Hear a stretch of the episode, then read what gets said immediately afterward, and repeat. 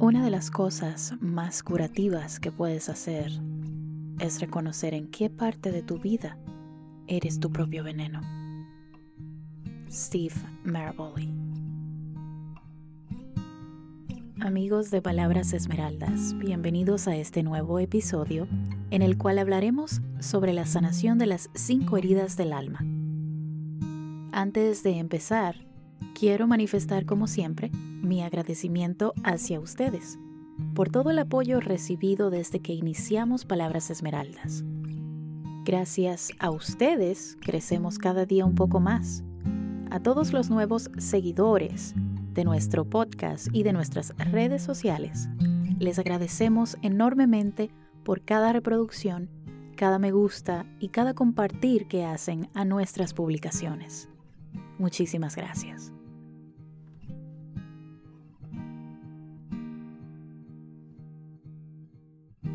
En el episodio anterior, Las cinco heridas del alma, hicimos un breve resumen sobre lo que la autora y experta en sanación emocional, Liz Bourbeau, considera son la raíz de nuestras inseguridades y conflictos emocionales. De acuerdo a Liz, todos los seres humanos sufrimos al menos una de estas cinco heridas emocionales que nos impiden ser lo que somos realmente en esencia.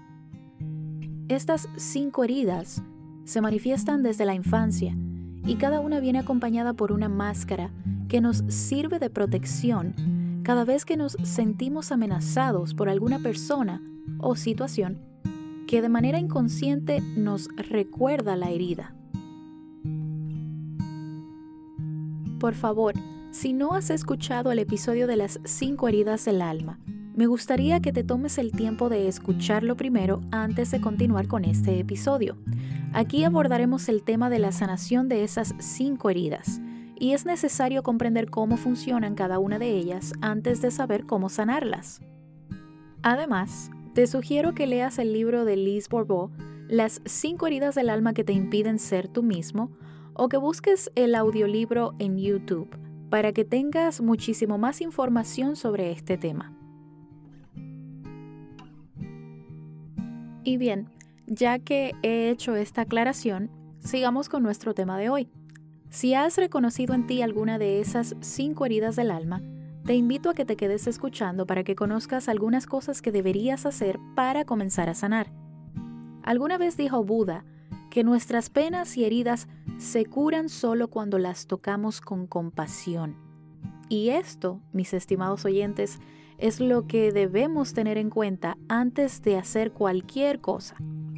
Aunque aquí te demos algunos consejos para sanar esas heridas, la eficacia de tu sanación emocional siempre dependerá de ti, de lo que tú desees lograr y de cuán comprometido estés con sanarte a ti mismo. Ya lo hemos dicho anteriormente, el proceso de sanación emocional es algo que no logras en un abrir y cerrar de ojos. Debes estar consciente de que descubrirás cosas de ti mismo que quizás no te gusten, que en tu búsqueda interior te vas a enterar de verdades que te van a sacudir por completo. Y para que exista una sanación emocional verdadera, obviamente hay que liberarnos del ego, hay que hacer un profundo trabajo interior que requiere de muchísima paciencia y constancia. Sanar un pasado tempestuoso es incómodo porque para hacerlo correctamente debemos practicar la humildad y la aceptación. Dos asuntos bastante difíciles y palabras que además malinterpretamos la mayor parte del tiempo.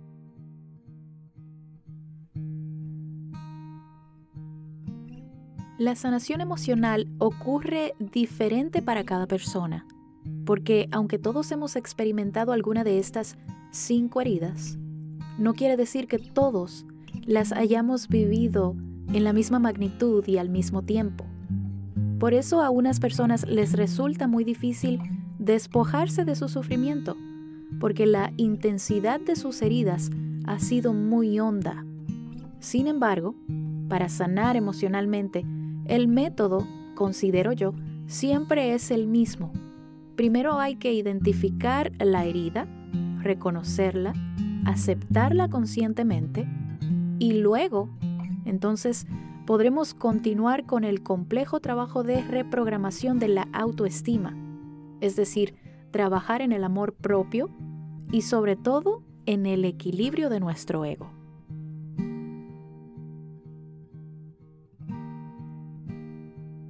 Un paso muy importante para poder llevar a cabo la sanación emocional es la aceptación. El fin de todo nuestro sufrimiento se logra realmente cuando aceptamos la situación, cuando reconocemos que estamos heridos y nos permitimos el poder sanar.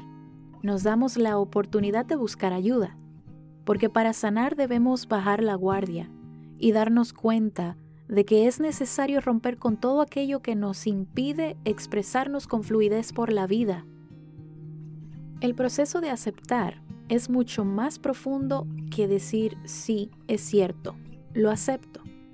Para experimentar la real aceptación, esa que de verdad nos hace libres y que nos conecta con esa parte de nosotros herida y necesitada de ayuda, hay que comprender unos cuantos puntos que especificaremos mejor en un próximo episodio. Habiendo comprendido todo lo dicho anteriormente, me gustaría dar algunos tips simples que pueden ayudar en la sanación de cada una de estas heridas. Por ejemplo, si te identificaste con la herida del rechazo y la máscara del huidizo, lo primero que debes entender es que esta es la herida más profunda del ser y se necesita un trabajo interior muy intenso para sanarla, porque al experimentar el rechazo, te sientes totalmente desconectado de la fuente divina y creadora del universo. Sientes que no vales, sientes que no mereces, no te crees capaz de hacer cosas por ti mismo, no te sientes valioso y te cuesta creer que otros puedan ver algo bonito en ti. Debo aclarar que la sobreprotección también es una forma de rechazo. Si fuiste sobreprotegido por tus padres, es muy posible que experimentes esta herida de cierta forma porque la sobreprotección es una forma de amor pero disfrazado de control. El padre no le permite al niño expresarse de la manera en que éste quisiera. Cuando sobreproteges a un niño, inconscientemente le estás enviando un mensaje de insuficiencia, de incapacidad para aprender a valerse por sí mismo. Para sanar la herida del rechazo, hay que comenzar por trabajar la autoestima, darnos amor, darnos prioridad y sobre todo atención. Cuando somos rechazados nos volvemos nuestros peores críticos. Vemos en nosotros todo lo malo, los defectos más mínimos los agrandamos, porque la idea es sentirnos cada vez más heridos y más rechazados.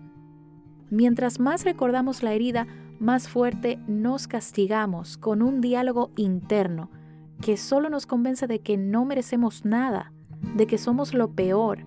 Y muchas veces, cuando la herida es muy profunda, consideramos que no merecemos vivir, que nuestra vida no tiene ningún propósito y que es mejor terminar con esta. Es por esto que es necesario cortar con ese diálogo interno, elevar la autoestima, practicar afirmaciones diarias, por ejemplo, es un buen comienzo. Al principio sentirás que te mientes a ti mismo al repetir afirmaciones, que todo es una pérdida de tiempo, pero recordemos que somos seres de hábitos y costumbres. Lo que hacemos repetidamente se convierte en nuestra realidad tanto lo practicas hasta que te vuelves un maestro. Y tú debes aprender a ser tu propio maestro. Cuando hemos sido rechazados, nos ponemos la máscara del huidizo. Nos sentimos excluidos y nos mantenemos bajo perfil porque en nuestra soledad sí podemos expresarnos como realmente somos. Pero el sentido de pertenencia es algo que está en el inconsciente colectivo. Todos necesitamos sentirnos parte de algo, de un grupo, de una familia. Y para no sentirte rechazado, es esencial que comiences a formar parte de algo, que no te excluyas, que poco a poco comiences a sentirte parte importante de este mundo porque sí lo eres. Además, si te excluyes porque te sientes raro o muy diferente a los demás, déjame te digo que no eres el único raro en el mundo. Simplemente no te estás permitiendo conocer a más personas raras como tú, porque al encerrarte en tu propio mundo estás evitando que los demás conozcan tu luz. Tu rareza es tu mayor virtud, así que deja que el mundo te conozca. No te escondas, no te cohibas ni te reprimas. Una reacción muy común al rechazo es evitar situaciones que puedan exponernos a un dolor adicional y por eso rehusamos salir de casa, conocer nuevas personas, cambiar de trabajo, entre otras cosas.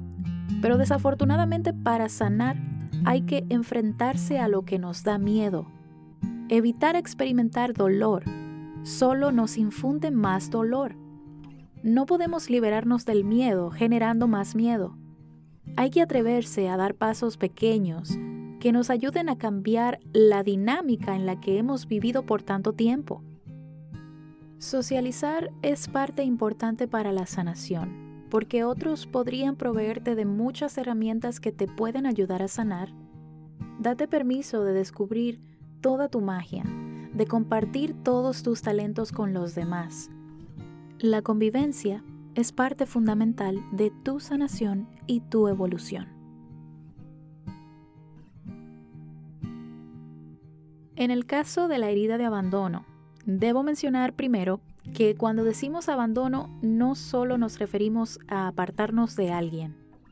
El abandono se sufre también emocionalmente cuando una persona que es muy significativa para ti te desprecia, cuando sientes que no recibes de esta persona ningún tipo de retribución emocional.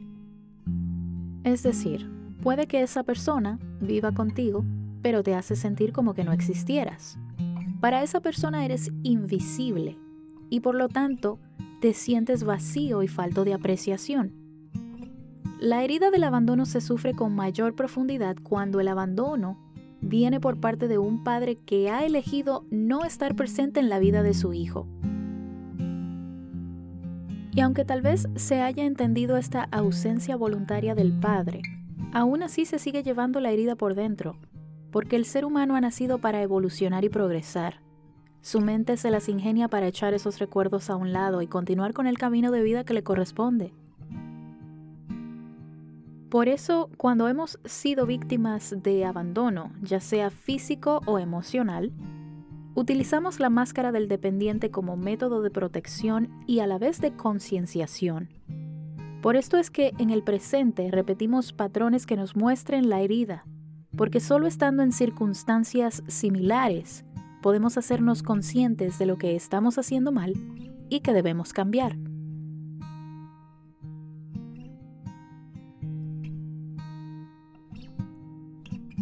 Recordemos que el miedo más profundo en la herida del abandono es el miedo a la soledad. Así que si has experimentado la herida de abandono, lo primero que debes hacer es aceptar tu herida y comprometerte a sanarla. Una vez comprometido, puedes, por ejemplo, comenzar por escribir una carta a la persona que te abandonó, sea tu padre, tu madre o alguna pareja. En esta carta puedes contarle todos tus sentimientos de tristeza, ira, rechazo, confusión o cualquier otro. Esta carta no debe ser entregada a la persona, solo la vas a escribir con el único fin de procesar tus sentimientos.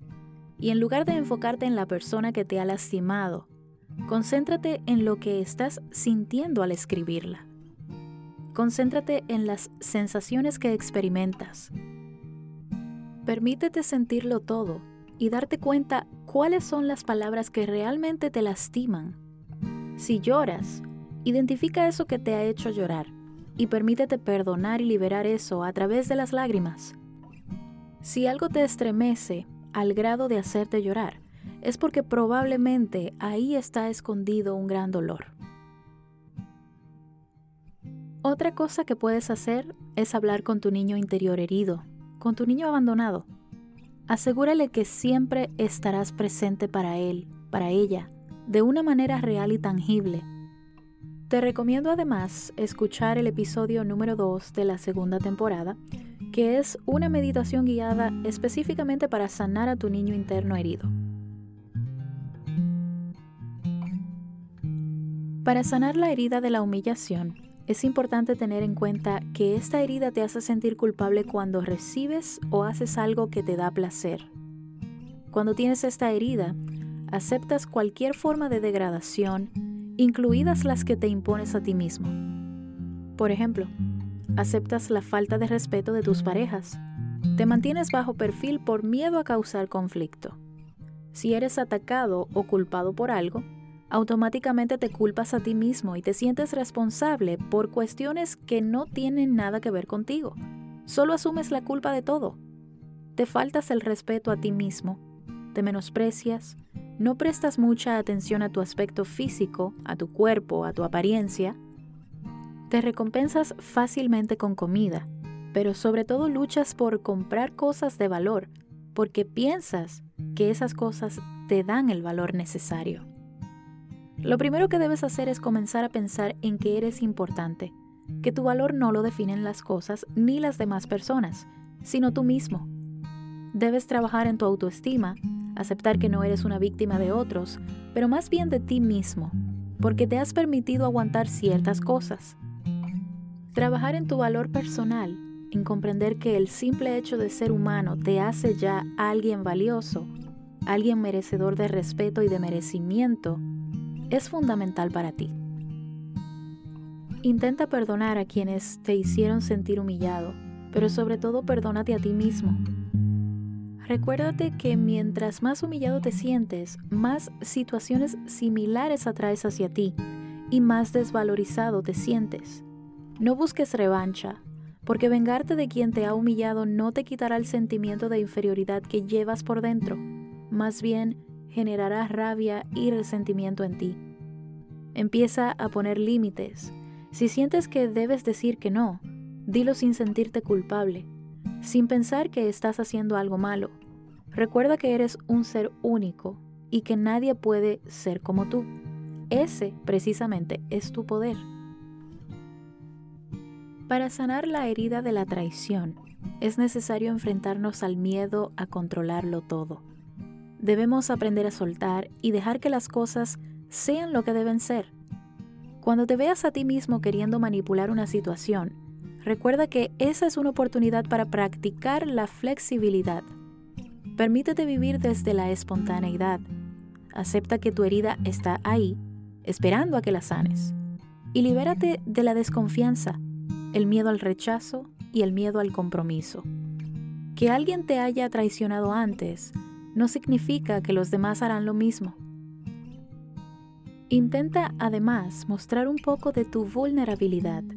Las personas que han sufrido la herida de la traición tienden a mostrarse muy fuertes, muy seguros, y son incapaces de mostrar sus reales sentimientos a los demás, porque temen que las personas se aprovechen de ellos y que conozcan sus puntos débiles. La herida de la traición también se manifiesta con el miedo al compromiso ya sea comprometerte con un trabajo, con un proyecto, con una relación, lo que sea. Para sanar esto es necesario aprender a confiar. Aprender a darnos la oportunidad de descubrir las cosas a medida que irrumpimos en el proceso. También es necesario aprender a darles a los demás una oportunidad para que nos demuestren que pueden ser confiables. ¿Cómo vamos a saber si algo saldrá bien o no? Si no nos damos el chance de experimentarlo. Si has sufrido la herida de la traición y actualmente utilizas la máscara del controlador, tu tarea es fluir con la vida, aprender a dejar que la vida te sorprenda, aprender a bailar cualquier ritmo que la vida te toque. Y por último, para sanar la herida de la injusticia, esa que está muy relacionada con la herida del rechazo, por cierto, es necesario que te entregues a ti mismo todo lo que te fue negado en tu niñez. Es decir, debes entregarte a ti mismo todo el valor, el afecto, el respeto que tus padres no te entregaron. Además, debes de aprender a respetar tu cuerpo, a no ser tan autocrítico, a dejar de compararte y sobre todo dejar de resolverle la vida a los demás. Las personas que han vivido la herida de la injusticia tienden a no poner límites en su relación con el progenitor del mismo sexo, con quien se vive esta herida en la infancia. Asimismo, las personas que han sufrido esta herida deben ser capaces de aceptarse tal como son, de no sentirse avergonzados por su forma de pensar, actuar o vestir, y deben sobre todo trabajar en su amor propio, dedicarse el más tiempo posible a ellos mismos, porque las personas que han sufrido la herida de la injusticia siempre tienden a prestar más atención a los problemas de otros, se dejan a ellos mismos para después y siempre están tratando de resolverle la vida a los demás. Las personas que han sufrido la herida de la injusticia deben permitirse fallar, deben dejar de autoexigirse y de ser tan severos con ellos mismos. Para sanar esta herida, también es necesario comprender que aunque somos capaces de muchas cosas, no siempre podemos con todo. Los que han sufrido la herida de la injusticia y se ponen la máscara de la rigidez, tienen que aprender a pedir ayuda. Deben, además, dejar ir la rabia y la ira que retienen contra ellos mismos por creerse incapaces de hacer ciertas cosas. Los rígidos, cuando no pueden cumplir con sus propias expectativas, se frustran, se llenan de rabia contra ellos mismos. Es por esto que la tarea principal del rígido es aprender a soltar, a relajarse, a encontrar momentos de calma que le ayuden a conectar consigo mismo y con su amor propio. Un ejercicio muy bueno es acariciar tu piel. Puedes hacerlo en cualquier lugar Toma una de tus manos y ponla en tu brazo contrario. Toca tu brazo suavemente. Hazte mimos. Siente cómo tu propia mano recorre tu piel. Permítete sentir tu propio amor. Y mientras te acaricias el brazo, dite a ti mismo, me amo, me permito sentir, me permito ser amor y experimentar el amor. Sigue acariciando tu piel por todo el tiempo que desees. Este ejercicio parecerá algo tonto, pero te ayudará a conectar de nuevo contigo y con esas fibras tan sensibles de ti que están esperando por tanto tiempo el que puedan ser amadas. Recuerda que siempre puedes pedir ayuda. Si has sufrido una herida emocional en tu infancia que te ha marcado muy fuertemente, no tengas miedo de pedir ayuda. No te niegues la oportunidad de experimentar la vida desde una perspectiva más agradable y mucho más amorosa. Tal vez no tengas el control de lo que haya pasado con tu vida en tu niñez, pero ahora eres un adulto y eres totalmente responsable de ti. Solo tú puedes darte en el presente todo lo que te fue negado en un pasado. No seas tu propio veneno. No sigas martirizándote y sufriendo por cosas que pasaron hace tanto tiempo. Decide hoy liberarte y ser feliz porque lo mereces, porque te lo debes a ti mismo. Tú eres tan importante como todas las demás personas que hay ahí afuera.